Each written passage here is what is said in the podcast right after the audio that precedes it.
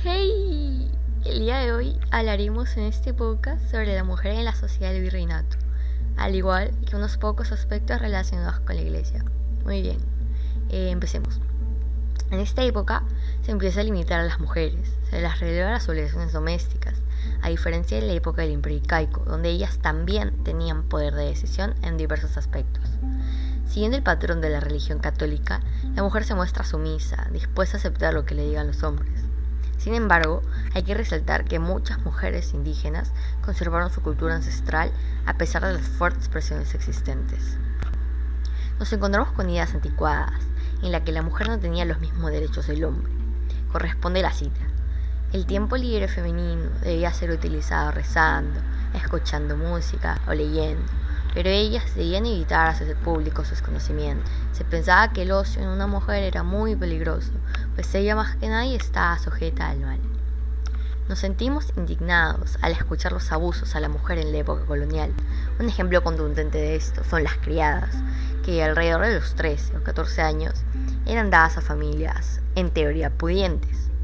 Los abusos más frecuentes que estas jóvenes sufrían era el abuso sexual, siendo ellas mismas severamente castigadas por ser consideradas responsables. Eran expulsadas de la casa, quedando en un absoluto estado de desprotección.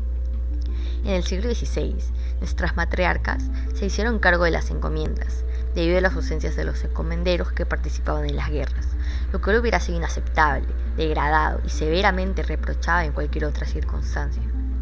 Por categoría de género, ser mujer era inferior, por estamento, ser esclavo era inferior, y por etnicidad, ser negro era inferior. Si esas coincidían en un solo individuo, mujer, negra y esclava, entonces su vida cotidiana era más difícil. Los conventos acogieron a jóvenes de diversos sectores, brindándoles ayuda económica y otorgaban préstamos sociales. Destacó en este aspecto la encarnación en Lima. La influencia cultural más poderosa que recibió la mujer indígena proviene de la Iglesia Católica, la cual cambió diversos aspectos de la vida de las mujeres y reforzó otros. Es menester conocer nuestros antecedentes nacionales, étnicos y culturales, para que mediante el estudio y la organización sociopolítica de las civilizaciones que nos dieron origen, en este caso del virreinato del Perú, y en particular de las mujeres en esos tiempos, podamos comprender cómo ha evolucionado la sociedad patriarcal hasta nuestros días Gracias a las luchas por la igualdad que iban desde lo personal hasta lo social, se generaron cambios hasta llegar a la sociedad de hoy. Gracias.